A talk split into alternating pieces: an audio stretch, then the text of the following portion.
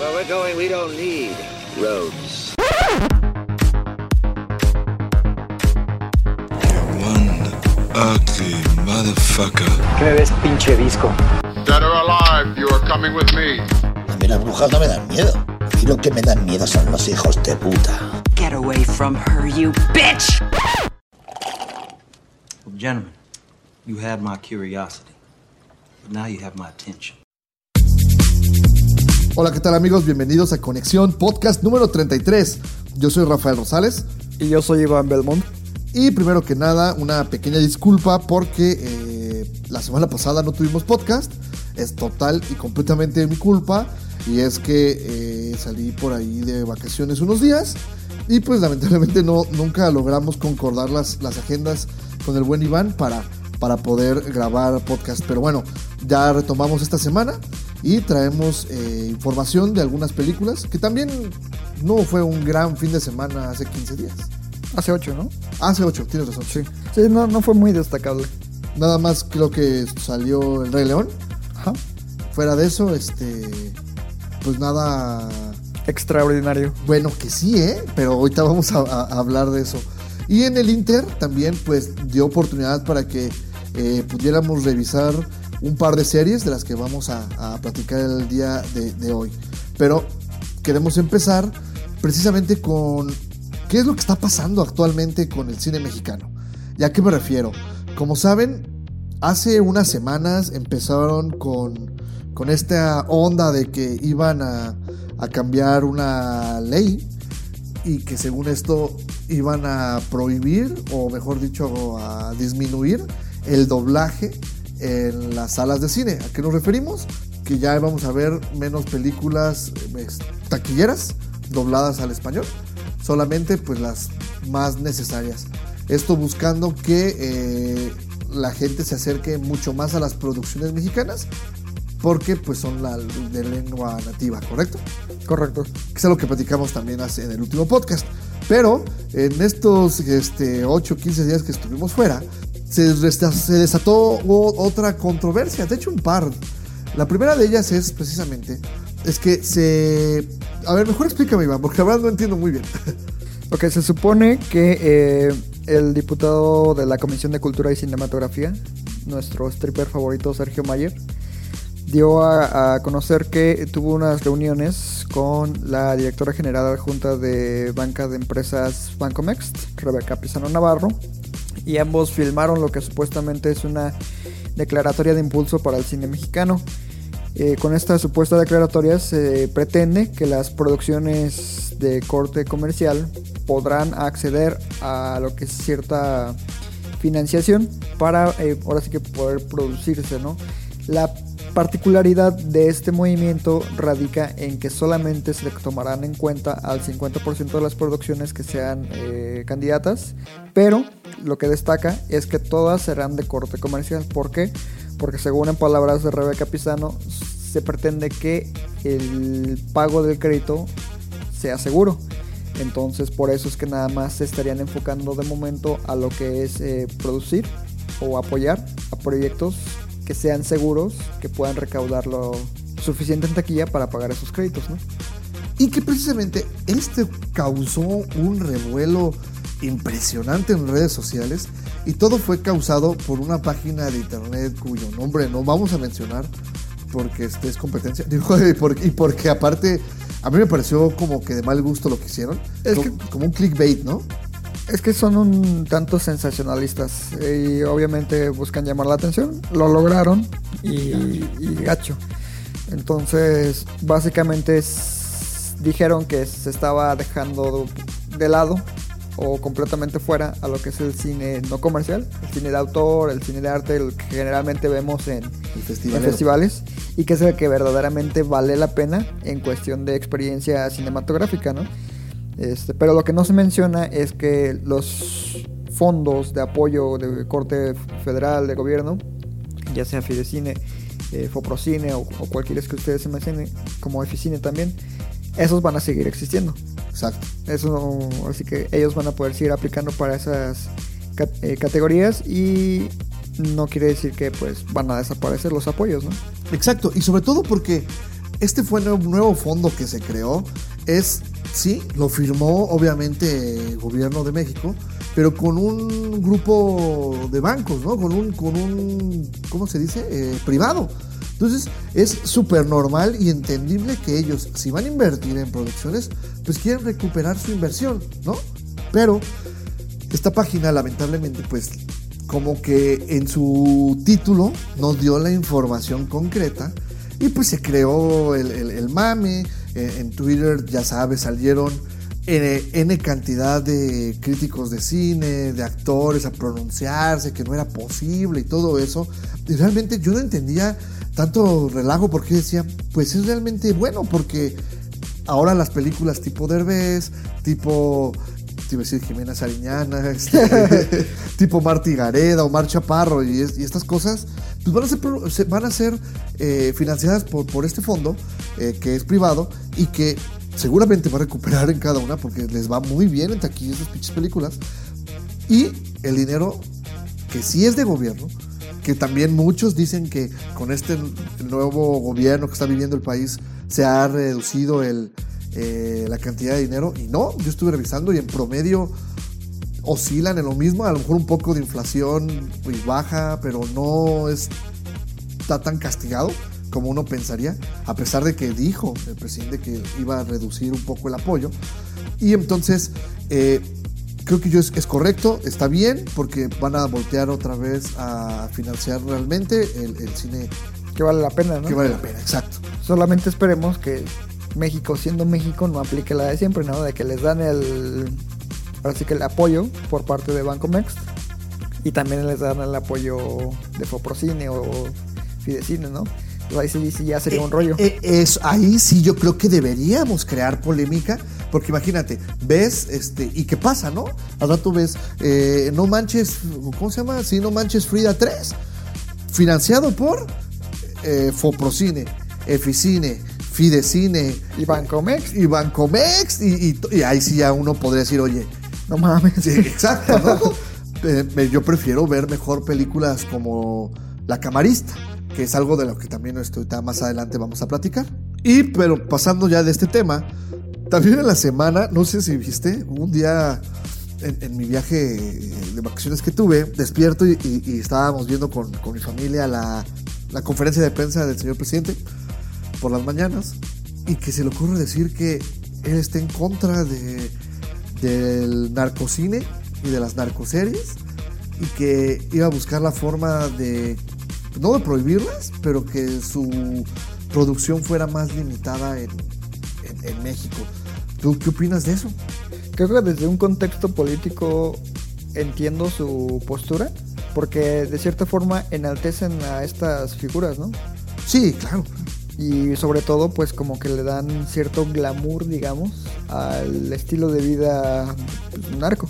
Sí este, creo que es un punto válido desde una perspectiva política pero desde una perspectiva ya artística o cinematográfica yo creo que no se debe de censurar nunca ningún tema. O sea no es como coartar la libertad de expresión un poco porque precisamente creo que eso es lo que le ocurrió a un proyecto del que vamos a hablar más adelante, precisamente por el contexto político y social en el que se desarrolla nuestra actualidad, al menos en los últimos dos años. Ah, vamos, ya tiene mucho tiempo, o sea, es más, así aquí un poco de historia, pues quieren, quieren hasta guardarlo, este capítulo especial. Cuando Iván y yo éramos eh, compañeros en la, universidad de, cine, eh, hicimos un documental, porque tenía que ver con esta temática y, por ahí la verdad es que nos fue bien, hay que, aceptarlo, nos fue bien en, la crítica con nuestros maestros y con nuestros compañeros, incluso algunos críticos que por ahí asistieron y lo vieron nos dieron este, buenas notas. Y el problema es que en México cuando lo mandamos a festivales siempre nos decían lo mismo, ¿no? Así de, es que la temática ahorita no es como que lo que estamos buscando para, para exhibir. Sí, fue un proyecto polémico. Tan polémico que rompieron las reglas de la propia escuela, no mencionaremos cuál, para que nosotros no ganáramos el premio a mejor trabajo. Es, es- es entrar en, en mucha historia, pero aparte de sí como que el, el golpe, ¿no? Así de la nostalgia duele. no, pero independientemente de esto, fíjate, creo que tienes mucha razón y te voy a decir por qué. Eh, hay producciones, como bien dices, que los enaltecen, digamos, Señor de los Cielos. ¿Has visto un capítulo alguna vez? Sí, O sea, es un cabrón rostrísimo, este, mamadísimo, con un montón de morras y acá entra de un cuarto a otro con cada una y, y bien, como si fuera pues casi un superhéroe, güey. Eso podría llamarse Rápido y Furioso Señor de los Cielos. algo así. Son como una especie de figuras, ¿cómo decirlo? Como un antihéroe, Ajá. en cierto modo. Porque es como Breaking Bad, digamos. El, el protagonista es un villano en, en todo el sentido de la palabra. De hecho, es un dealer. Y, y vemos su conversión precisamente de un hombre moralmente ambiguo que ha sido reprimido en todo aspecto de su vida y que cuando tiene una pizca de probada de poder sale su verdadero yo, ¿no? Entonces eso afecta a todo su universo y precisamente todos nos enganchamos por la calidad de la historia, a pesar de que enaltece ese tipo de, de situaciones, ¿no? Claro. Entonces creo que, te digo, hay muchos ejemplos sobre proyectos similares y no creo que sea válido censurarlo. No, yo creo que ya para cerrar, por ejemplo, también recordamos lo que le pasó a El Infierno, que es una gran película, la verdad. Eh, eh, dio una crítica muy ácida al gobierno en turno en esa época sobre cómo se trataba a- al narco en, en México, cómo no estaba funcionando. Y yo creo que esa es la película que debió habernos representado en, en la carrera al Oscar, pero por la mala imagen que daba al país, obviamente no, no, no lo enviaron. Sí, y seguirá ocurriendo. Pues sí. Mientras, pues esperamos ya Narcos México temporada 2. Que este, está bien chida. lo bueno es que Netflix le vale madre lo- la censura. Y no sé. Bueno, tienes razón, ¿eh? Porque ahora con el trato este de que Netflix hizo con Televisa y que los estudios de Televisa funcionan para hacer series aquí ya en, en- en Latinoamérica y, y en- sobre todo en México, quién sabe cómo vaya a afectar, ¿eh? Veremos los resultados. Ok, bueno, pues eso fue un poco aquí de, de charla de, este, de, de las noticias que ha habido últimamente referente al cine mexicano. Y vamos a pasar ahora ya a, hablar precisamente de, de las películas, no, no es cierto, de las series. Vamos a hablar primero de, las series que estuvimos viendo en estos días. ¿Y qué te parece, Iván, si empiezas con Good Omens, que, que te gustó mucho, ¿no? Ah, sí, Good Omens es eh, una serie que se encuentra en exclusiva en Amazon Prime. Es una adaptación de una novela escrita entre Terry Pratchett y Neil Gaiman. Básicamente es una comedia que se enfoca en dos personajes, ¿no? En lo que es el ángel Aziraphale y el demonio Crowley, que son conocidos y amigos de cierta forma desde el inicio de los tiempos, ¿no? Estos personajes son protagonizados por Michael Sheen y por David Tennant, ambos grandes actores, es muy reconocidos tanto en cine como en televisión. Eh, David Tennant pues es muy famoso por su trabajo en, en Broadchurch o en Doctor Who. Eso te iba a decir, ¿los dos han sido Doctor Who? Michael Sheen no, tengo entendido Ok. que no. Pero Michael Sheen pues sí ha salido en varias series. Una que a mí me gusta mucho con él es este Masters of Sex, que, Ah, sí, claro. que es bastante buena. Y pues tiene películas muy muy famosas, ¿no? Frost Nixon. Frost Nixon es muy buena. Bueno, a mí me gusta mucho. Y te digo, en sí, esta serie se, se enfoca en la dinámica que tienen estos dos personajes, eh, sus ambigüedades, porque el ángel tiene como su lado un poquito eh, malo, Ajá, y obviamente el demonio también tiene su lado amable, ¿no? Entonces, obviamente ellos no quieren que sus respectivos compañeros del infierno y del cielo respectivamente se enteren de estas particularidades, ¿no? Y tienen una amistad que roza en el en una relación les- eh, gay, digamos, ¿no? Ajá. O sea, se da a entender que sí tienen ahí cierto enamoramiento. De hecho, hay un capítulo que es un call open que dura aproximadamente como 20 minutos y ya después da pie a, a que inicie el, el capítulo como tal, pero en ese lapso te van explicando toda su relación y ahí es donde te dicen que pues existe como cierto crush entre ambos, ¿no? Que en teoría, bueno, alguna. Que religiones o qué culturas dicen que los ángeles son de hecho asexuales, ¿no? Ellos Ajá, se supone. aman de todo. Pero pues ya ves que el, el catolicismo y, Ah, y sí, todas esas, no, ¿no? respect. Pro- prohibi- pero no fueran morritos porque ahí sí no hay pedo. güey. pero bueno. Te digo, entonces estos en plena actualidad se supone que está a punto en hacer lo que es el anticristo. Entonces la labor del demonio, de Crowley, David Tennant, es hacerse cargo de que todo marche bien según el plan, de que nazca, este, sea adoptado por la familia adecuada, que se supone que tenía que eh, ser adoptado por un grupo de políticos para que precisamente tuviera mucho poder cuando creciese y que eh, todo ese tipo de cosas.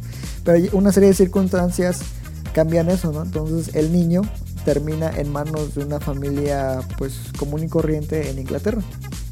Entonces, tanto el ángel como el demonio no quieren que el mundo se acabe, ¿no? Porque ellos disfrutan de su relación, disfrutan de vivir, de experimentar cosas nuevas y no quieren que el mundo se acabe. Entonces, conforme avanza la trama, pues eh, van ocurriendo muchas situaciones en donde ellos trabajan a doble banda, por así decirlo, este, para precisamente evitar el, fin de los días. Y también vamos viendo poco a poco la dinámica con el supuesto anticristo, ¿no? Ok. Entonces, por ahí también conocen a una bruja y una serie de situaciones que son muy cómicas. La verdad es que la trama en general, fuera de los personajes centrales, que son el ángel y el demonio, a mí en lo personal me parece un poco débil, un poco blanda. No me parece muy bien desarrollada. Pero todo lo que se enfoca en, ellos dos en específico sí está muy bien realizado. David Tennant y Michael Sheen ofrecen eh, papeles muy buenos. Y como mención especial, me gustaría decir que Frances McDormand Ajá. hace la narración de la serie y ella es la voz de Dios. Entonces Dios es una mujer. Ok, ok. Y por ahí causó mucha polémica este, en redes sociales cuando eh, cierto grupo precisamente extremista religioso, creo que eran católicos o cristianos, no recuerdo, pero dijeron que querían que Netflix, o sea, ni siquiera sabían quién produjo la serie, Ah, que- sí vi. claro. que Netflix cancelara la serie, que porque era, Era blasfema. ajá, que era una blasfemia que un demonio y un ángel pudieran estar enamorados, ¿no? Ajá. y que y hay una serie de quejas bien estúpidas y Netflix así no pues está chido no pero este como- creo que etiquetaron a Amazon y es y fue así de no pues cancelenla ustedes no pues esa fue la queja y sí te digo sí ha levantado mucha polémica en esos sectores pero la, la serie como tal es entretenida te va a hacer pasar un buen rato tiene momentos muy buenos, pero te digo, ve con bajas expectativas en cuanto a la trama. A nivel argumental. Ajá, porque no es muy, muy destacable en ese sentido. Ok. Eh, yo la verdad es que apenas la, la voy a empezar. Yo más bien me enfoqué ahorita en la, en la segunda serie que, de la que vamos a hablar. Pero suena muy bien. La- y la verdad es que sí son dos actores bastante... eh, pues buenos. La verdad es que tienen un rango actoral muy, muy grande. Y ahorita que estaba pensando precisamente que te pregunté de Doctor Who. Ves que casi todo Inglaterra salió en Harry Potter. Martin Sheen no, ¿verdad? Michael Sheen. Digo, Michael Sheen. Martin Sheen es el papá de Charlie Sheen. Sí. Eh, no, él no salió, pero salió en Twilight. en la saga Twilight. Ah, sí, es el, es el líder de los pinches vampiros, ¿no? El, el güey este que hace ver visiones o una mamada así. Ajá. También sale en. ¿Sale en Tron Legacy, no? ¿O no sale en Tron Legacy? Eh, Sí, es Clue. No, no es Clue, es el güey del dueño del bar, Sí, donde sale Daft Punk. que los traiciona. Ajá. Y el otro güey, este. Tennant, sale en. Sí, sale en Harry Potter, precisamente en mi película favorita, que es El Cáliz de Fuego. Que es el hijo de. Fuch, Bueno, de- del ministro de, de magia. sí que era un. un- Ah, que es el que secuestra a Ojo Loco, ¿no? Ajá. y que se lo suplanta. Sí, sí, sí. Está bien. Ok. Bueno, pues eso fue este. la- no nos dijiste dónde podemos verla. Si te dije, es exclusiva en Amazon Prime. Ah, exclusiva en Amazon Prime. Este. De hecho, las dos series que vamos a hablar ahora es de Amazon Prime.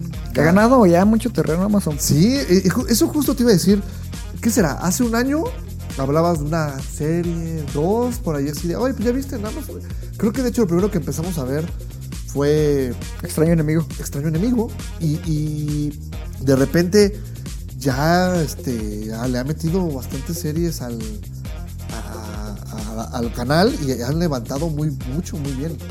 Sí, fíjate que yo me resistía a pagar Amazon Prime, pero me puedo decir bastante satisfecho por lo que se paga. Los beneficios son muy buenos. Eh, el catálogo me parece bastante completo. Sí, está muy decente. Este, te voy a ser honesto, Netflix no lo he checado a fondo como antes. Yo creo que en, en un mes, al menos. Porque eh, neta he estado absor- eh, absorto en contenido de, de Amazon Prime. O sea, en Amazon Prime está Suspiria, que a mí me gustó mucho. Ah, claro. claro. Está El sacrificio de un cebo sagrado. Están películas Sí. pesadas. este, Fíjate que, de hecho, platicaba hace unos días con Doctor Cinema y él me decía que el combo ganador ahorita, obviamente, es Netflix y Amazon Prime. La, la verdad es que otras de plataformas, pues, pero con estas dos, la verdad es que tienes un catálogo bien sur- surtidito para, para pasártela muy bien un fin de semana este, sin salir de casa. Sí, seguro, y ya si eres como más, este, irte por el lado independiente, pues está también Filming Latino o, Claro. o Movie, que, que ofrecen oferta también muy interesante. en el- Sí, Filmin Latino es mucho más de, de arte, pero tiene películas que valen la pena bastante bien. La verdad ya lo, ya lo habíamos este, platicado en, en alguna ocasión. Movie también tiene películas muy buenas y la que ya quiero que llegue es el Criterion Channel. Porque pues ese es todo el cine clásico y, Ah, sí, sí me habías dicho. Y ese ahorita nada más está en Estados Unidos. O sea, yo sí podría verlo con el VPN, pero el cargo te lo hacen directo a través de la cuenta de iTunes y eso no me gusta, entonces por eso no lo he hecho. Ok. No, y luego ahora imagínate, ya viene Disney Plus, se estrena en unos meses en Estados Unidos. Pero Disney Plus Sí, es o más... sea, a mí me queda claro que es Disney, la polémica de sus productos, todo eso. Pero dime que no te llama la atención ver The Mandalorian. O una plataforma donde tengas todas las películas de Disney. las compro. Ah, pues pinche rico, güey. Deben estar en descuento en algún lado. No, es que, mira, yo creo que, es- que, que- que están, es, es la era de las plataformas. Sí, de todo el contenido audiovisual ya va para el lado digital. O sea, Sí. sean videojuegos, sea música, sean películas, lo que sea, ya todo digital. Y que dejemos claro aquí y ahora. Yo, yo, yo, Rafael Rosales, al menos, no estoy de acuerdo. Yo sigo prefiriendo el formato físico. Sí, seguro. Ahí tienes la prueba enfrente tuya. O sea, es- eh, ahí tenemos enfrente el soundtrack de Blade Runner que me encargué, que es vinilo. No lo he ni abierto. Pero yo también soy muy fan de lo físico. Y de hecho, fíjate, precisamente ese es yo creo que el mejor ejemplo. El vinilo era un formato muerto Y revivió. y revivió. ¿Por qué? Pues ya pues, este, corrientes culturales que no, cuando nos vamos a meter, porque es muchísimo relajo. Pero creo que es algo de lo bueno que trajo, ¿no? Entonces, ¿quién nos dice que en un futuro el, el- me queda claro que el VHS y el no, güey, pero pues el Blu-ray, el DVD, que se siguen manteniendo, pero sí se dirigen hacia la extensión, tal vez en un futuro regresen. Yo creo que el DVD sí va a desaparecer. El Blu-ray igual sí se mantiene. Porque el Blu-ray, pues ahorita ya está el Blu-ray 4K. Pero no es como muy vendido porque pues es un, es un poco caro. Sí, todavía no se ha dado el salto completo al 4K, como que apenas la gente está empezando a hacer eh, una tecnología accesible para ellos. Sí, porque antes está mucho más cara. Pero ha ido bajando. Ahorita se ha mantenido como un precio medio alto. Pero de ahí no ha bajado. Sí. No, y es que, por ejemplo, también, o sea, hace que te gusta, cinco años, hablar de Smart TV era hablar de que, oh, pues, eh, mi compa, el, el de billete, es el que tiene su pantalla que se puede conectar a YouTube, ¿no? Y ahorita es un default en todas las, las pantallas. Precisamente hacia allá vamos. Lo que sigue es el, el mínimo, va a 4K. ser el, el 4K. Sí, seguro. Lo malo es de que en cuestión de contenido digital, el internet de México no es lo, No, no da. no es lo suficientemente bueno para... Ni, ni para a veces HD. Sí, a veces falla. Ahí vamos, ahí vamos. La, también la tecnología poco a poco, ¿no? Y precisamente ahorita que lo mencionas, pues vamos a hablar de, esta otra, de otra serie que, estuvimos viendo, la cual eh, fue una bocanada de aire fresco en un mundo de superhéroes donde todo es Marvel y pues DC da sus pataditas de ahogado por ahí. Y yo me acordaba mucho, hace unos meses plat- platicamos con nuestro buen amigo Josafat. Eh, tuvimos ahí la oportunidad de cenar con él. Saludo. Y este, yo sabía de la existencia de esta historia, The Boys, pero nunca este, lo, había, lo había leído. Por lo tanto, tú que si eres fan de la serie o de- en el cómic, eh, eh, llegas como que con el conocimiento. Yo llegué totalmente virgen a la serie y ahí te va lo que me pareció. O bueno, ¿de, de qué trató primero? The Voice es otra serie que lanzó Amazon Prime, la cual este, está basada en una historieta que tuvo un éxito moderado. La verdad es que no fue un, un- un madrazo, como en su época lo fueron estas, estos cómics alternativos eh, más violentos como Kick-Ass, este, Spawn. Spawn, eh, Kingsman incluso. ¿Qué otras así tuvieron? Bueno, lo- los ejemplos sobran, pero esta obra que fue creada por Garth Ennis y Derek Robertson, que Derek, Robertson es el, artista y el escritor es Garth Ennis, pues se enfoca básicamente en, un grupo de selectos individuos que forman parte de, bueno, es en el cómic, aclaro, eh, forman parte de un grupo selecto de la CIA, de operaciones especiales, que monitorean y cuando es necesario controlan, Por una raya. ajá, ponen a raya a los superhéroes o personas con habilidades especiales que se pasen de lanza. Exacto. Entonces, básicamente ese es el resumen de, de los cómics, ¿no? que a diferencia de la serie es, para empezar, bueno, sentando las bases, existen los superhéroes en, en el mundo, ¿no? Es algo común. Eh, hay de todo tipo, por todos lados, y hay una empresa que se llama Boeing, Algo así, que los controla. Es como que... ¿no? No es ¿No es Boeing. Boeing? Boeing. Sí, es Vogue. Sí, es Vogue. Bueno, esta empresa que es como que funciona como sus representantes, digamos, son sus RPs, pero en realidad pues, son dueños de todos y les consiguen contratos, los, les hacen películas, series, cereales, tenis, de todo, todo, todo, todo, ¿no? Reality show. Reality shows, este... Son el Disney de Marvel, pues. ¿Cachai? Hay un pequeño gag. Sí, sí, hay, y hay muchísimos gags escondidos por toda la serie. Bueno, en este universo existen siete superhéroes principales. Estos siete superhéroes principales son como que los más queridos por la gente y son conocidos como The Seven o los siete. Y todos son una mm, parodia. parodia de la Liga de la Justicia, lo cual es súper gracioso. Porque eh, tenemos a The Homelander, que es. que, que- que feo le tradujeron el nombre en, en español, como el vigilante. Ah, no, el Vengador, el Vengador.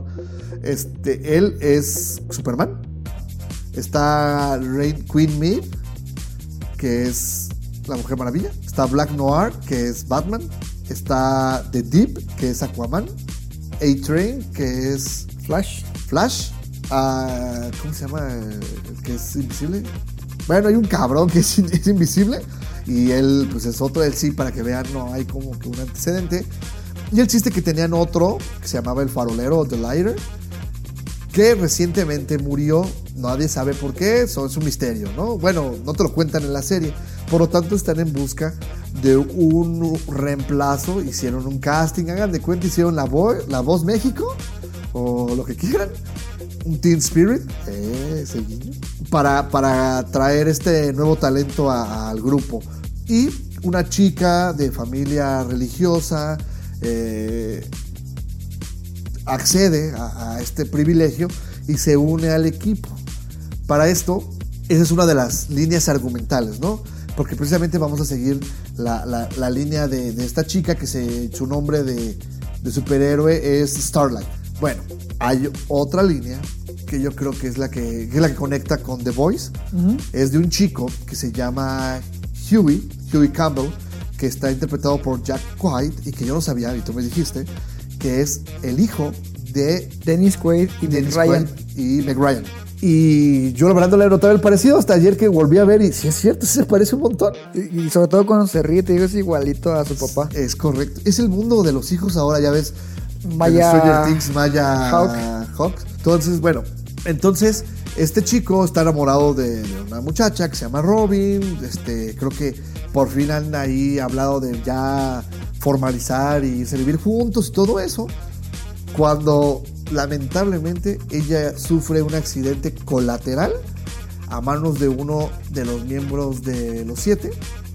Esto le causa un trauma, digamos, a, a Huey y lo, lo- lo tiene al borde acá de, de la depresión. Y ahí es cuando conoce precisamente a The Butcher, que es interpretado por Carl Urban, el cual se acerca para decirle, pues que él también está en contra de los... Que de hecho, corrección, no es The Butcher, se llama Billy Butcher. Ah, no, Billy Butcher, pues, pero le dicen The Butcher, ¿no? Butcher, más. Bueno, Billy Butcher se acerca a, a Huey y le dice, ¿sabes qué? A mí también me caen, me parten la madre estos güeyes, me caen muy mal. Este, te entiendo si te quieres vengar, pero al principio lo usa. Realmente no lo une al equipo, sino como que lo usa para obtener información y para lograr sus fines. Pero algo sale mal, terminan uniéndose, no les voy a decir más porque a partir de ahí como que explota la trama. Y pues terminan uniéndose de Billy the Butcher, Huey Campbell, luego buscan a, a este güey, ¿cómo se llama? A Frenchy, un, un chico francés que es un- como una especie de genio Ajá. mecánico. Es más, lo explica, ¿no? Que sabe un poco de todo. Y eh, este güey que se llama Mother's Milk. este, que es, es interpretado por Laz Alonso, que es súper mandil, güey. Súper gracioso sus escenas de mandilismo, güey.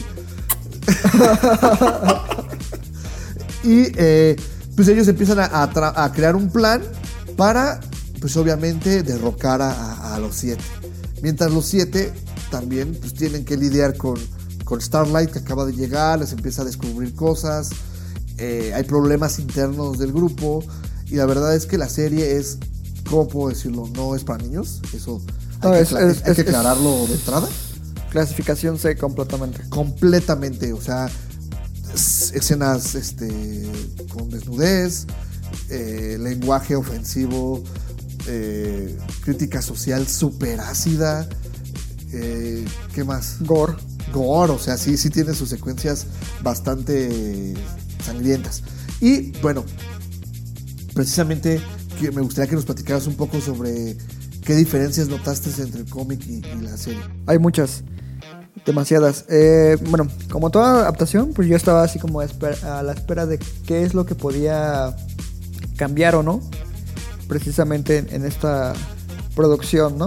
Y precisamente se, eliminaron ciertas subtramas eh, donde este grupo trabaja en contra de otros superhéroes de, de me- menor, menor escala que los siete. Eh, esto pues obra- obviamente para simplificar y evitar redundancia en el conflicto contra los superhéroes. Me parece creo que es un cambio válido. Pero lo que más me hizo ruido es que el impreso es muy muy polémico en muchos temas y me queda claro que con toda esta corrección política que hay hoy en día en Hollywood, especialmente después del movimiento Me Too y todo ese tipo de situaciones, siento que sí les dio un poco de miedo abordar de cierta forma algunos momentos que son bastante icónicos en, en el cómic, este, precisamente para evitar ser este, mencionados como un proyecto que se sirve de la polémica para generar eh, audiencia, ¿no? Entonces, eh, eso me hace un poquito de ruido porque pues era como parte del, encanto de, esta historia original, pero de cierta forma como que rescatan la esencia de, la historia y pues, terminan entregándote un resultado bastante satisfactorio. Tal vez no el mejor, pero sí te promete muchas cosas uh, para lo que es una segunda temporada que incluso se había confirmado que ya va a tener segunda temporada, incluso antes de que fuera lanzada la primera de forma oficial. Entonces se nota que Amazon le tiene mucha fe a este proyecto. Eh, me parece que el elenco está muy bien. Lo que son los capítulos también están bien. Yo te dije que en cuanto salió, pues yo la terminé de ver el, mismo día. Este, sí es enganchante, pero sí hay que decirlo, queda de ver en algunos aspectos y yo creo que en su recta final lo que inicia como un, una historia muy absorbente se va diluyendo poco a poco. Sí, es correcto. De hecho, eh, a mí la parte de que la hayan, este, le hayan bajado el tono un poco, te creo. De hecho, yo después de ver la serie bajé algunos capítulos de la historieta y sí es cierto. Pero creo que los que no han, accedido al material original no lo van a notar. Va, Sí, va- eh. va a seguir siendo fuerte para ellos. Sí, seguro. Pero tienes razón. La trama creo que son solo ocho capitulitos. Y yo creo que para mí, después del 6, baja. O sea, no. Se mantienen en un nivel muy bien. El 1, el 2 y el 3 son este, muy buenos, son muy graciosos, ácidos y bien la acción. Pero después yo creo que de la visita esta al campo religioso Baja. empieza a bajar, ¿no? Que es como en el quinto. Sí. Que de hecho ahí hay un pequeño gag contra el, el hombre fantástico, ¿no? Con este- Ah, sí, sí, sí. No, de hecho, te digo, la, la serie está plagada de gags, este, por, por todos lados. O sea, por ejemplo, ¿qué otro vi así que? Ah, pues el universo BCU. Ah, el universo BCU. este, lo que hace Homelander, que tiene los mismos poderes de Superman. Pues ese güey acá viendo a través de las paredes a las morras. Eso está bien chido, güey. Eh, está, está muy bien la serie, la verdad. Te repito, como tú dices, el elenco a mí me pareció bastante, bastante interesante. El final que se queda con un gran cliffhanger. Que ese sí es completamente ajeno a los cómics, ¿eh? Ese no tiene absolutamente nada que ver. Yo, yo, o sea, vi, vi la última escena y dije, bueno, pues ahí le van a cortar, yo creo, se van a quedar ahí en el cliff y de repente abre los ojos Butcher y, y ya te quedas así de... "Ah". Y la, creo que ahí fue cuando otra vez dije, pinches vatos, o sea, lo hicieron bien, güey, porque te man- yo ya estoy así de segunda temporada, segunda temporada, por favor, queremos segunda temporada. Entonces, o sea, habrá que esperar a que nos la traiga el año que entra eh, Amazon. Nada más para cerrar, está eh, los creadores de la serie son Eric Kripke, Ivan Goldberg y Seth Rogen, que es la segunda serie, tengo entendido, en la que basada en cómics, en la que se inmiscuye. Que es- la primera fue Preacher. The Preacher, exacto. ¿Es de o Preacher? Preacher. Preacher. Que también este, es buena, ¿eh? Sí, es buena. es- estaba, de hecho, recientemente van a estrenar lo que es la última temporada. Ajá. Eh, pero sí, es igual. Está disponible en Amazon Prime. Es correcto. Si tienen oportunidad, chequenla porque eso fue antes del movimiento Me Too y todo eso. Entonces puede ser un poquito más. Este, Sí, está más fuertecita. Yo no he visto todos los capítulos, pero a los que he visto, y es una crítica bien fuerte a la iglesia también. Sí, totalmente. Ok, pues eso es en cuanto a series. Ya llevamos hablando un chingo de tiempo, así que vamos a dar algo de velocidad a, a, eh, las películas. Y vamos a hablar primero precisamente de El Rey León. Y, pues, ¿qué decimos, güey? Es exactamente la película que vio en el 1994, pero sin alma. Ya, fin, fin de la historia. Ya acaba. Sí, mira, para rápido, la trama, no hay de qué decirles, es exactamente lo mismo, pero eh, ha causado una polémica muy grande por todos lados, porque eh, precisamente la película es foto, con un fotorrealismo ya enfermo, güey. O sea, Es- eh, visualmente es hermoso. sí, visualmente haz de cuenta que estás viendo un pinche documental de National Geographic. Sí. O sea, está increíble lo que han logrado para animar a los leones y a los demás animales. Eh, los- lo- la física del agua. La verdad es que Es que al final, esta película solamente se reduce a eso, güey. En el sentido de que. como un demo reel, ¿no? De je- Ajá, ah, es, es como Disney diciendo, miren qué riatas somos y lo que podemos hacer, ¿no? Y precisamente escogieron a- al Rey León para demostrar todo este poderío visual. Pero el problema es que a diferencia de lo que nosotros esperábamos, bueno, al menos yo, con el libro de la selva que también fue un avance en ese lado, Sí, y- con el igual. ¿eh? se ve impresionante. que igual se ve impresionante, pero Argumentalmente. argumentalmente le, implemen- le implementaron elementos nuevos para expandir la historia y que la verdad es que funcionan muy Sí, bien. O sea, respetan los momentos clásicos del filme, la esencia. correcto. pero todos los elementos nuevos crean una experiencia nueva, que es lo que yo, como espectador, espero de estas nuevas versiones de, Disney. Hasta ahí, por ejemplo, yo, en el libro de la selva, a mí me. eh, la, original no me gusta. La verdad, la de animada no me gusta. Pero, es más, también Shere Khan siempre me pareció bien unidimensional. Pero en la, en la película live action le dan un trasfondo mucho más fuerte que lo hacen un verdadero villano este, estremecedor. Y como dices, yo creo que esa es la, la línea que debería seguir Disney en las películas live action. Exacto, porque por ejemplo, incluso hasta las adaptaciones menores, este, como Maléfica, están abordando temas y, e- y tramas nuevas, ¿no? Correcto. O sea, al menos te están ofreciendo una experiencia nueva que ya sea que te guste o que no te guste, pues eso ya es aparte. Pero se están arriesgando a contar cosas nuevas. Este, tengo, bueno, va ahí la Cenicienta, igual hicieron algunos cambios menores, Pero le agregan. pero, pero le agregan Sí, sí, sí. este, ciertas cosas.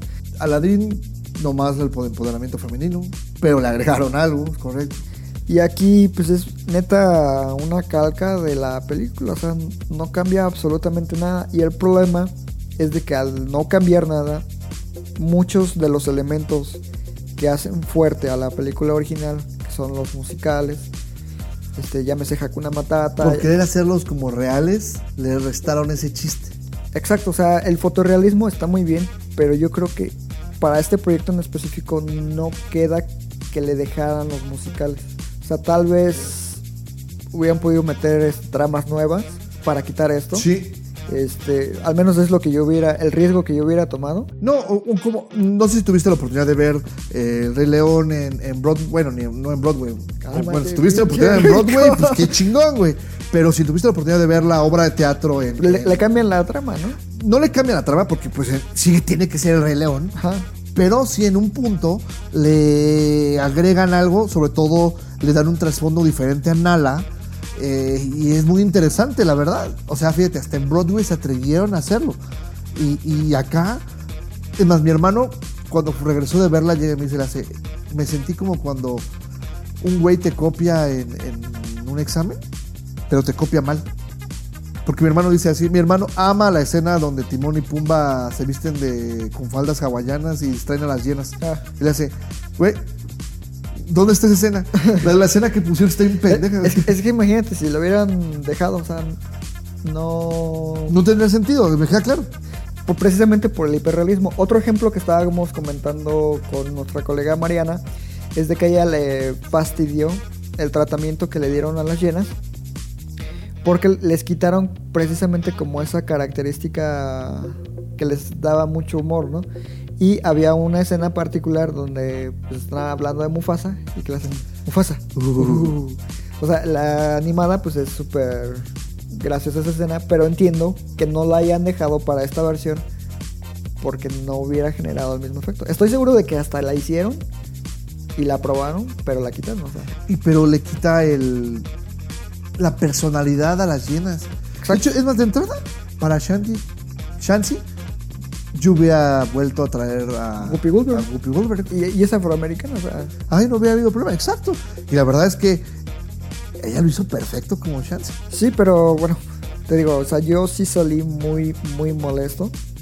Te digo, no tenía. ¿Cómo se No me emocionaba particularmente ver la película. Después de haberla, haber leído algunas opiniones. Porque cuando salió el tráiler sí me emocionaba. Sí, y sobre no. todo por el trasfondo del libro de la selva. Y escuchar otra vez a, James Earl Jones. a Earl Jones como Mufasa, pss, te pone la piel chinita. Sí, y pues no, o sea, aún, aunque tengas a James Earl Jones, incluso Rafiki, en, en esta nueva versión es intrascendente. Exacto. O sea, Pierde ese espíritu de guía. Nada más como un güey que desapareció. y, Mira las estrellas, güey. sí, to- toda esa escena se siente hueca. Forzada. Ajá. Sí, sí, sí. Y no, o sea, para mí sí me decepciona mucho el, el Rey León. De hecho, tuve una, un debate muy acalorado con. Hay un, un contacto en Facebook, se llama. No es nuestra colega Mariana, pero también se llama Mariana. Este, ella estaba necia de. ¿Mariana Piña? Ajá. Ok. Estaba necia de que, pues no, no se podía mantener todo igual, ¿no? Que no sé qué. Y, y estamos de acuerdo. Y estamos Sí. de acuerdo. Pero el chiste es de que sea, son formatos diferentes visualmente hablando. Entonces cambia por completo la, la experiencia y se debió haber enfocado este proyecto en una dirección distinta. Sí, o sea, pudo haber, eh, incluso, ¿qué es lo que hace grande al Rey León original? Es que Scar es un verdadero villano motherfucker. Sí. Acá hace lo mismo que en la original. Hubieran podido darle más crudeza aérea y que verlo haciendo cosas más, más cabrones para que tuviera ese. Y, y aparte hacen por ahí una inclusión de un, de un diálogo este, que te da, o mejor dicho, querían como darle más trasfondo, ¿no? Con la viuda de, de Mufasa. Ajá. O sea, me hubiera gustado que como que abordaran esa Sí, subtrama intento, ¿no? y, y que la exploraran más. A mí quítame la canción de Quiero ser el rey y méteme una escena completamente nueva que te dé un trasfondo de por qué Scar odia realmente a, a Mufasa, ¿no? Exacto. Entonces, digo, a mí me parece una oportunidad perdida. Sí, es una lástima que John Favreau también siendo tan buen director no se ha entregado algo tan hueco. Bueno, tenemos a Iron Man 2. Que él, él siempre le ha echado la culpa a los escritores. y bueno, bueno, ya, ya yo creo que ya hablamos hasta de más de esta madre. Eh, solamente para cerrar, vayan a verla si es posible todavía, en, eh, si no la han visto, En su versión en inglés, porque en español, si no les, si estamos hablando mal de ella, he escuchado cada comentario del doblaje. Yo la tuve que ver en español. y la neta la sufrí un chingo. Que el Carlos Rivera, Se pasó de la verga. nada, o sea, él, él no es actor de doblaje, o sea, tienen que entender eso. Se nota cañón. Así de- Bueno. así de vamos por a rescatar nuestro reino. No mames. Y, y sí, otra vez, Timón y Pumba, a pesar de las fallas o de las faltantes que tienen, siguen siendo el- lo que levanta la película. Gracias a Seth Rogen y compañía. Sí, que le queda a Pumba increíble. Ok, este, vamos a irnos rápido. Con las últimas tres películas. Y bueno, precisamente vamos a hablar ahora de una película bastante fuera del foco. La verdad es que no está tan, este, ¿cómo se puede decir? No es mainstream, no se habla mucho de ella. Y la verdad es que con su bajo perfil llega. Yo había leído que le fue muy bien en Toronto. Sí. Y eh, la verdad es que es una película bastante interesante y nos referimos precisamente a Teen Spirit. Que curiosamente, Rafael prefirió pagar el boleto de una película mainstream a pagar el boleto de una película independiente. No, no, o sea, sí, sí es cierto. Porque el güey se coló para esta función. Nada más les explico un, un poco de contexto antes de empezar a ver la película. Obviamente, como cada semana, nosotros nos dividimos las películas este, que hay que cubrir, ¿no? Pa- Para, para el podcast, obviamente, y para, para el sitio. Y ya después, si tenemos chance de ver las demás, para hacer más, más este, rico el debate aquí, ¿no? Entonces me toca ver Hobbs y Shaw. Ahí voy. Aparte, soy fan de Rápido y Furioso, así que pues, no me dolió tanto. Sí, pagué. Pero yo nunca me di cuenta que la película dura más de dos horas. Entonces, al salir de la sala, llego otra vez a taquilla. Y luego me hace uno para alcanzando un sueño. O alcanzando tu sueño, no sé cómo se llama. Que de hecho yo cuando fui a taquilla me tocó la misma chava de la otra vez con Dolor y Gloria. Que le pregunté... La del tatuaje de BB-8. No me acuerdo, güey, pero eh, era la misma chava porque me dijo... Me dio la- exactamente la misma respuesta. Me das un boleto para Teen Spirit. ¿Qué? O sea, ¿cuál es? Y yo, verga, no sé cómo se llama en español. Y ahí me pongo a buscar y ya alcanzando un sueño. Y ya me lo da, ¿no? Pero sí fue la misma chava. Es, ey, cadenas de cine, capacitación a su gente, por favor. Es que es como están contratando a güeyes igual que el de Stranger Things, Steve. Ándale. Sí, deberían hacerles. El examen de Stranger Things para entrar al videoclub debería ser el De tus tres películas a, a uno de taquilla. Sí, sí, sí, sí. A ver, dame tus cinco películas, go.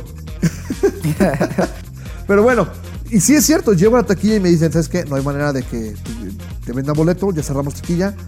Pues hazle como puedas, compa, nos vemos mañana. Y yo así de, pues, ¿qué hago, no? Y ya me dirigí al baño y en eso volteo y veo que los chavos que cortan los boletos precisamente se habían movido. Y dije, y rápido como Ethan Hunt, me puse mi hoodie. Rápido así pasé rapidísimo y que luego, luego veo que la primera sala es la película, que me meto y ya, no me cacharon.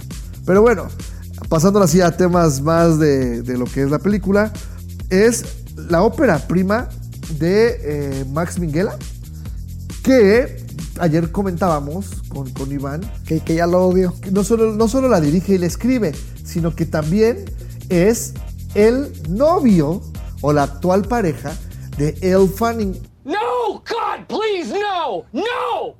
No! No! ¿Y Max Minghella quién es? Si lo conocen, estamos seguros, lo recordarán como el amigo hindú de los gemelos de Facebook. Ajá. O lo recordarán en la película esta de The Internship, donde Vince Vaughn y. ¿Cómo se llama este pendejo el güero? El. Owen Wilson. Este. Van a Google, son- ¿no? Ajá, son internos en Google. El güey que les hace la vida imposible es el mismo morro. O sea, es un actor, pues. pequeñín. O sea, ahí tiene sus papelillos, pero no, no es tan trascendente. También salen de Handmaiden. Salen de Handmaiden, es correcto. Y con Team Spirit, la verdad es que me impresionó de una manera que no esperaba. La verdad es que la película está muy, muy bien hecha y retrata la historia de una chica, Violet, de un pequeño pueblito de Reino Unido. Se llama White. ¿Cómo? White. W-I-G-H-T. Bueno, ¿cómo se llama? El chiste es que ella tiene el sueño pues, ser cantante. Ya saben, es un underdog. Trabaja de mesera en un bar de karaoke. Este, tiene 17 años. Está guapísima. Siempre anda en chorcito. eh, a pesar de que hace un chingo de frío en Inglaterra. Eh, y casualmente un día conoce a, a un señor, a un hombre interpretado por Slatko Burik. Slatko Burik, el cual pues le dice que la escucha cantar y le dice pues que él fue cantante de ópera en su juventud y que ella lo hace muy bien y que pues que le quiere dar un ride a su casa. Obviamente pues ella desconfía, ¿no? Pues eso sí es normal. La morra dice, estás bien Sí, pendejo. sí, no, güey, no señor. Que tras una serie de circunstancias acepta Ajá. y afortunadamente no se convirtió en una película de thriller de que este, De secuestro. de secuestro criminal. Entonces, pues ella empieza, va a las audiciones y vemos cómo va, empieza a, a sobresalir, a pasar las etapas. Necesita un que alguien sea su tutor o su, rep- su representante, digamos, para poder continuar por ser menor de edad. Eh, la mamá le autoriza a este señor que se llama Vlad. Vlad, este, que sea el representante, la lleva por las demás etapas, la chica sigue creciendo y vemos un poco su contexto, que eso es lo rico de la película, ¿no? Que vemos precisamente cómo es una chica normal a la cual se tiene que enfrentar tanto a su situación actual, a su sueño, a la fama, a los celos que, crean también estas situaciones, y, pero lo hacen de una manera bastante humana, creo yo. Entonces, eh, eso le da algo muy rico a la película. Aparte, las secuencias donde ella canta, que por cierto, la- el soundtrack está lleno de, bueno, plagado de canciones este, bastante conocidas Ajá. y de artistas conocidos, nada más que ella las canta. Lo hace muy bien, según me, me informabas, era la, es la misma voz de Elle Fanning. Sí. Entonces, ella podría dedicarse a cantar mañana y, y bien, ¿eh? Que de hecho te decía que si yo fuera su hermana, Dakota estaría bien agüitada porque Sí, actoralmente se la come. no solamente actoralmente, sino en toda faceta. güey. Eh, eh, Dakota también participó en un biopic musical A The Runways. y creo que ahí es voiceover, entonces este el Fanning le come el mandado súper fácil. Sí, sí, definitivamente. Y fíjate que las, las, las secuencias donde están en el programa, estos, estas tomas en neón, me recordaron mucho también al trabajo de Nicholas Wayne Refn. Este, Curiosamente ya sale en Demonio Neon. exacto. De hecho, pues podría ser sin problemas una precuela, ¿eh? Mm, nah. Bueno, pues, es más, ponle así, ¿no? Como, como trilogía, ¿no? De la fama. A mí, me a mí parece una versión clasificación A de Vox Lux. Mm, No lo sé, por el detonante de Vox Lux. Es que Vox Lux es una crítica súper compleja al mundo de la música, a nuestra actualidad, etcétera. Sí, claro. Y aquí también se aborda pues esa como crítica al trasfondo de negocio de- del mundo musical, ¿no? Sí. Pero es así como por encimita. Sí, y eh, creo que lo mencionamos, la chica entra a concursar a un programa tipo The Voice, o La Voz México, digamos, que se llama Teen Spirit, o como pusieron en México, Alcanza tu sueño. Y eh, a partir de ahí es que vamos siguiendo todas las etapas que va siguiendo. Eh, la película a mí me parece con una fotografía, repito, bastante interesante. Me gustó mucho. La actuación, tanto de Vlad como de él, son sobresalientes. Sí. Las secuencias que ellos tienen ahí donde, pues no, voy a- no, no vamos a spoilerear, pero tienen un par o, o tres de momentos medio fuertes sentimentalmente. Están muy bien manejados. Lo hacen muy bien los dos. Eh, yo creo que este chico mejor debe dedicarse a dirigir y escribir que a actuar. Sí, tiene, o sea, para hacer una- un debut como director, es muy bueno. ¿sí? O sea, honestamente, muchos directores yo creo que quisieran un debut tan bueno. Es cierto que es una historia que ya hemos visto muchas Sí, sí, veces. sí, sí, sí. El clásico underdog que tiene el sueño, ¿no? Y que lo quiere alcanzar. Ah, y estoy escuchando a Doctor Cinema. Está bien culera. No me contó nada. Ya sabía que iba a pasar. Pues sí, pendejo. O sea, pues, claro que sí, güey. Te estamos diciendo que es súper predecible toda. Tranquilo con el compa, doctor Cinema, güey, porque le dices pendejo, güey. Pero está bien, este, está bien contado, güey. Sí, está bien contado. Este, pues ahora sí que es una historia tradicional. No tiene nada malo. Es una propuesta visual y sonora muy interesante. Les va a hacer pasar un buen rato. Una lástima que, como dice Rafa, no esté tan promocionada. Ayer, sin contarlo a él porque él no pagó, na- nada más habíamos tres personas en la sala. Sí, como tres, cuatro. No, éramos tres. Tres. Contigo. Ah, un señor abajo, ¿no? Ah, cierto, cuatro, éramos cuatro en total. ¿Qué pagamos? Pues, un- ahora sí que para uno está bien, ¿no? Porque no hay ruido ni nada, pero sí es una lástima que películas así pasen tan desapercibidas.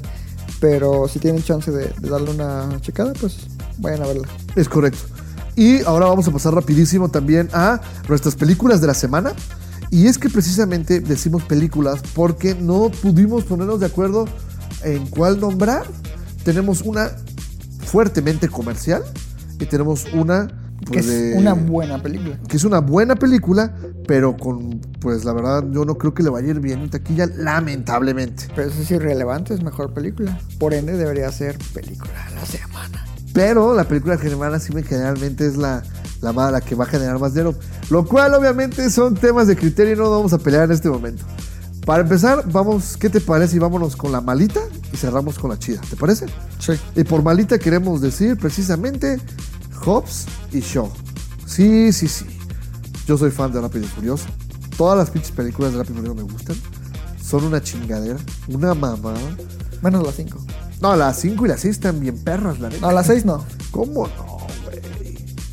¿Cuál es la 6, por cierto? Es la de la cicatriz del coral en, en la zona pública que se enseñan ahí Leti con, con Vin Diesel, que ella pierde la memoria. Pues esa es la más perra, güey. Claro que no. Jack Croft, donde son James Bond, casi, güey. No, la chida es la 5, la de Brasil. La de Brasil está muy chida también, sí. Bueno, para fácil, este. David Late, este güey conocido por haber este, debutado en películas como. Atomic Bloom. Ah, sí, pero venía de hacer. ¿Qué fue? Eh, John Wick primero, ¿no?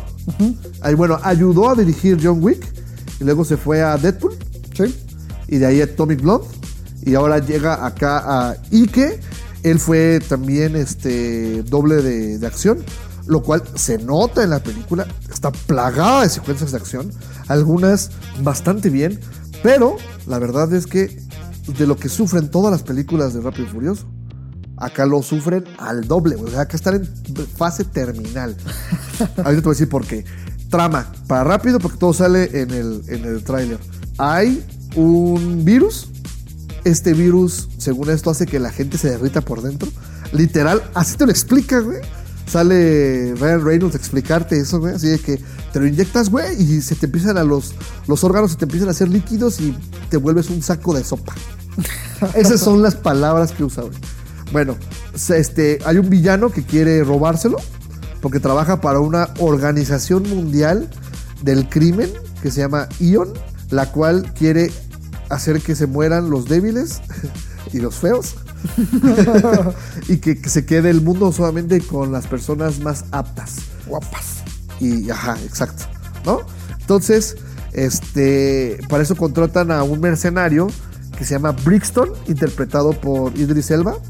Neta, güey, yo no sé cuánto dinero te habrán dado para que hayas hecho esta chingadera, porque eres buen actor, como para andar en estas mamadas. Pero bueno, Güey, ya salió Charlie Theron. Si es que han de soltar un varo. Es que si ganan un chingo, güey, recaudan a lo pendejo. Pero bueno, Idris Elba es Brixton, entonces él va en busca de este virus. eh, el grupo de la MI6 que está encargado de resguardarlo o bueno, de obtenerlo, eh, falla, lo mata todo, Brixton mata a todos, excepto a la líder, que es una chica, la chica se inyecta el virus, como en Misión Imposible 2, y empieza a huir. Para esto, pues obviamente la MI6 le habla a la CIA y le dice, ¿sabes qué? Échame la mano, ocupa al güey más pistola. Ah, Simón, pues te vamos a mandar a la roca. Ah, perdón, a Hobbs. y este, la MI6 dice, no, pues te voy a mandar yo al más pistola de acá. Ah, ¿quién? Pues sí, Deckard Shaw. ¿Y quién es? Pues es el Jason Statham que mató a media familia de Vin Diesel en Rápido y Furioso 7 y que en la 8 les ayuda a, a derribar un submarino con un carro. no mames. O sea, ya- o sea, y si te estoy diciendo que estas cosas son pendejada comparado con lo que vas a ver en, en Hobbs y Shaw, neta, güey.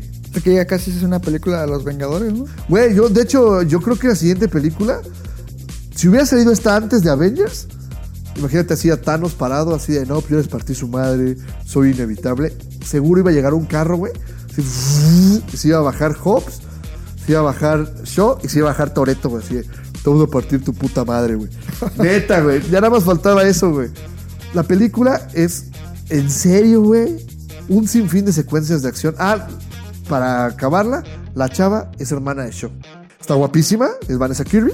Sale Y en Misión Imposible. sale en Misión Imposible, que es la hija de Max.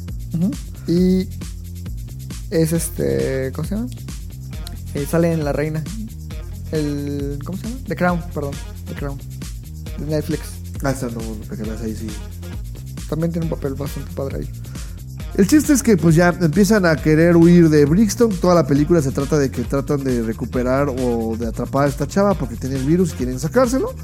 Secuencias de acción aquí, allá, balazos. Este, no sé cuántas mil veces los chocaron y nunca vi que se pusieran un collarín.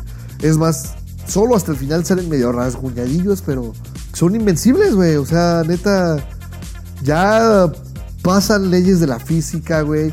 No mames, hay una escena donde amarran un helicóptero con una cadena y van jalándolo, o bueno, van remolcándolo este, con una camioneta. Entonces, naquísima la escena, güey, pero naquísima, güey. O sea, na- ni a Michael Bay se le hubiera ocurrido, güey. Entonces, el, el- el helicóptero empieza a levantar el vuelo y pues empieza a levantar la camioneta. Llega otra camioneta y engancha a la otra camioneta y van dos jalando.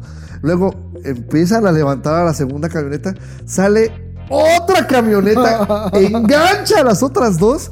Güey, son cuatro camionetas o cinco remolcando al pinche helicóptero. Y pues ya hay un momento en el que, no sé, algo pasa, que todas se desenganchan. La roca agarra la cadena, güey. Y a brazo limpio remolca el pinche helicóptero.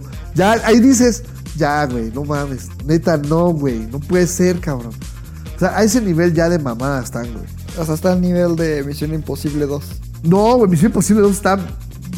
Es que es, Misión Imposible 2 todavía es físicamente. ¿Cómo se puede decir? Está dentro del margen de lo real. Ajá, exacto. O sea, con David Who. eh, David Who, te decir. John Who. Este. John Woo. Lo, lo, lo. Cuida esos detalles. A pesar de que pinche Ethan Hunt va al lado de la moto ahí. eh, patinando en sus botas, güey. También, güey.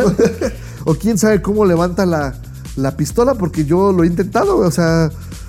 ¿Cómo le hizo, güey? O sea, pateó la pistola y le salió hacia arriba, güey. No, no, no. Bueno, ya nada más para cerrar. Tiene una escena. Empiezan de noche la escena. Haz de cuenta la escena de Skyfall, ¿no? Los van a atacar, están esperándolos. Empieza de noche. Según esto es el alba. Siempre atacan antes del amanecer porque no sé qué. Ahí dicen. Está la escena y yo dije, ah, este güey se va a aventar una escena como en Skyfall. De que se ve el cambio de, luz, ¿no? Y pues está muy perro y muy difícil de hacer. Dije, a ver si este güey le sale. No mames. Empiezan de noche, te echan sus dos, tres speech, parpadeas y es de día. Neta, güey. Yo no, güey, no puede ser, regrésame mi varo, güey. En general, no vayan a ver esa chingadera, güey. Neta, güey, yo creo que solo, solo a Doctor Cinema le va a gustar porque él es ¿Fan? eh, fan de, de este tipo de cine. No, yo la verdad sí la, la evité desde que vi el avance y de que Idris Elba era pinche Thanos en este universo, ¿no? Indestructible que porque tiene no sé qué modificaciones. Ah, sí, no, no, güey, güey, güey. Hasta se le ve la espalda, güey. Ya es un Terminator, güey. De hecho, hasta lo hacen el mismo gag de la película así de, o sea que Terminator nos está siguiendo. Ya, ya, o sea, ya. Y para colmo, la organización esta criminal hasta dice: Hobbs, tú me conoces. Tal vez no te acuerdas de mí. Nos volveremos a ver. O sea, ya Inspector Gadget, güey. Ya, o sea, no mames. Austin Powers, ¿no? Sí, güey, neta, güey. Bueno, ya, mejor hablemos de la película de la semana que sí es buena, pero que a la gente no le va a gustar. La película de la semana para mí, porque Rafa, pues obviamente, Hobbs y Shaw, Seguro, seguro. Es La Camarista, que es una película eh, dirigida por Lila Avilés, a quien tuvimos la oportunidad de conocer hace algunos años por su trabajo en, en otros proyectos. Eh, nosotros tuvimos la oportunidad de ver La Camarista el año pasado en el Festival de Cine de Morelia, que precisamente ganó el premio a Mejor Ópera Prima ¿Correcto? o Mejor Película. Creo que fue mejor película. Bueno, ganó uno de los premios principales. Eh, la historia se enfoca en una mujer llamada Eve que trabaja en un hotel de lujo y tiene ciertas aspiraciones para salir adelante en lo que es su, su vida cotidiana, ¿no? Entonces, en realidad, Sí, cambiar su contexto, ¿no? exacto, o sea, quiere, eh, como, como todos, supongo, mejorar su calidad de vida. Entonces, sí tiene ciertos sueños y aspiraciones dentro de su trabajo y fuera de él, en donde pues, pretende crecer como persona, eh, tener una mejor vida, ¿no? Toma clases de inglés, quiere tener un mejor piso en el, en el hotel, el piso que, que todos desean.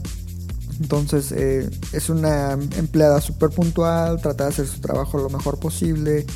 Güey, o sea, hay una escena donde te entender que hay veces que por estar a tiempo prefieren irse a su casa, güey. Se duerme en el. Hay como un cuartito, ¿no? De servicio. Sí, que precisamente se hace la mención y yo supongo que muchas personas pasan por la misma situación de que ella vive como en las afueras de la Ciudad de México. Entonces a cierta hora tiene que tomar el transporte, porque pues es un trayecto un poco largo. Y como bien comentas, en una ocasión eh, no lo alcanza a tomar, mejor se queda. O sea, eso habla de su compromiso con, con su trabajo, ¿no? Y lo padre es que conoces a una serie de personajes que le dan mucha vida a la película. Mención especial a la Mini Toy. La Minitoy, güey. Qué gran personaje secundario, güey. Sí, gran personaje y gran actuación. Sí. Porque la verdad la actriz está muy muy bien. Le da una otra cara al personaje de, de Eve porque pues Eve es súper seria, súper centrada, Solitaria. m- solitaria. eh, precisamente mención especial a eso que, que a esa observación. De cierto modo creo que la película y la forma en la que retrata a Eve en particular te hace sentir que el hotel más que un empleo es como una especie de, de prisión, incluso hasta por los colores que utilizan en el diseño de vestuario y el diseño de arte en general. Son tonos muy grisáceos, muy Exacto. fríos, El uniforme parece como el, el de un preso. el de un preso. La, tiene las mismas. eh, los mismos colores, pero también como que las áreas, ¿no? O sea, el comedor. No pasa de lo mismo. Comedor, pasillo, ciertos cuartos, eh, donde tiene sus clases. Y toda la película se va pasando de set en set, pero es el mismo. Y a, a mí me causó a cierto momento claustrofobia. Y es que es precisamente uno de los grandes logros de la película porque retrata con gran maestría precisamente esta situación y esta sensación de que pues están como ¿Atrapados? deja tú de atrapados, la película se siente como atemporal, en cierto modo, en el sentido de que nunca ves que realmente pasa el tiempo ahí, ¿no? Están como atrapados en un mismo momento. Entonces, eh, esa particularidad a mí me gustó mucho cuando la vi. Yo honestamente creo que Lila Avilés tiene un gran futuro como directora. Y como mención especial también, la película actualmente es la mejor calificada en Rotten Tomatoes con un porcentaje de 100% de aprobación por parte de la crítica. O sea, a nivel internacional. Sí, la, la verdad es que la película, eh, yo recuerdo que nos comentaba la directora que eh, en, en el extranjero le ha ido muy bien. Sí. La trama es para mí bastante interesante. Creo que ella hizo, todo empezó porque ella quería hacer un documental sobre la vida de la gente dentro de los, de los hoteles. Sí, aparte que ella es una cliente frecuente de, del hotel que aparece en la película. Que ¿Sabes cuál es, no? No me acuerdo. Según yo, es el eh, Fiesta Americana de Reforma. Bueno, eh, eh, eh, este lo hace muy bien. Te, te hace sentir mil cosas, la, este de sentimiento El enamorado, güey. claustrofóbico, el vato que le tira la onda, güey. Este, está muy bien, la película está muy bien. A mí mi miedo es que es completamente rompe con un esquema comercial. Eh, ya estoy escuchando a gente diciendo que está bien aburrida. Pues no le entendí, es una vieja ahí tendiendo camas. Entonces, este, a mí ese es el, miedo que me da, ¿no? Que como siempre lo hemos dicho, qué lástima que no puedan disfrutar de- del discurso que nos están dando eh, a través de las imágenes. Sí, seguro. Y como te comentaba anteriormente, pues es cuestión de, educación y, y apreciación artística, ¿no? Entonces, ahí ya entra un tema de que a la mayoría del. Así que de. De los mexicanos y mexicanas, en escuelas de educación básica nos hace falta ese tipo de, de enfoque. Entonces, a los que les interese tener echar un vistazo a otro tipo de propuestas, pues vayan a verla, la verdad es muy buena película. Edúquense un poco, o sea, prueben cosas distintas, o sea, es como comentábamos luego Rafa y yo, o sea, podemos disfrutar o reírnos de, de tonterías como las que ocurren en Hobbs Show, Ajá. pero también disfrutar de algo más serio como La Camarista. No, yo creo que la premisa básica debe ser, vayan a ver la camarista, porque no lo decimos Iván y Rafa. La crítica especializada nacional e internacional dicen que es buena. Entonces, vayan a ver lo que es lo que todo el mundo dice que está bueno. Como por ejemplo, pues sí, tú y yo dijimos que Roma no fue la gran cosa. Todo el mundo dijo que sí. Pero a final de cuentas Roma es buena película, ¿no? O sea, es cine mexicano del bueno. La camarista por ahí anda. Sí. Entonces, vayan a verla. La verdad es que sí está muy, muy, muy padre. Fue un grato eh, descubrimiento en el Festival de Cine de Morelia. Para mí no el mejor. Para mí la mejor fue una película que yo no he sabido. ¿Has sabido algo de Antes del Olvido? No hay fecha de... Bueno, sí supe algo, antes del olvido fue proyectada antes de que yo me mudara en Querétaro, estuvo en la cineteca de allá y la estuvieron proyectando algunos días y de hecho yo fui, yo fui a verla otra vez, ya por fin pude ver los últimos cinco minutos, pero sí, este, ha tenido como su proyección, pero solamente como en espacios muy alternativos, a nivel comercial creo que todavía no aseguran distribución. Qué gran película es. Me gustó mucho, mucho, mucho. Y que en una película reciente vimos el mismo... Ah, en Chicuirotes. Chicuarotes. El, el Chicuarotes es el dueño de la estética. Es el, es el güey de la estética acá en Antes del Olvido. No, pero aparte en otro lugar vimos La Vecindad, ¿no? En otra película. Ah, sí, claro, claro, claro, claro. Espérame, espérame. Híjole, no, no, no me acuerdo. Pero sí, en una película mexicana hace poco vimos también la misma vecindad. ¿no? Ajá, que salen las escaleras ahí y todo. Ajá. Pero sí, sí, bueno, si llegan a verla por ahí en algún espacio alternativo, alguna película que se llame Antes del Olvido, sin dudar, vayan a verla. En serio, sin dudar. Y bueno, con eso no- nos despedimos. Este, rápido, ¿qué películas semana que entra, Iván? De entrada, esta- en este capítulo dejamos fuera el cuento de las comadrejas, que yo creo que sí vamos a platicar la semana que entra de ella porque está bien padre, bien, bien padre. Este, también se estrena, según yo, la semana que entra. Sale La vida secreta de tus mascotas 2, ah, fuchi. sale Limonada, ¿Qué es eso? ¿no? Pues es- viene de Festival de Cine de Berlín, tengo entendido. Ah, chingosísimo.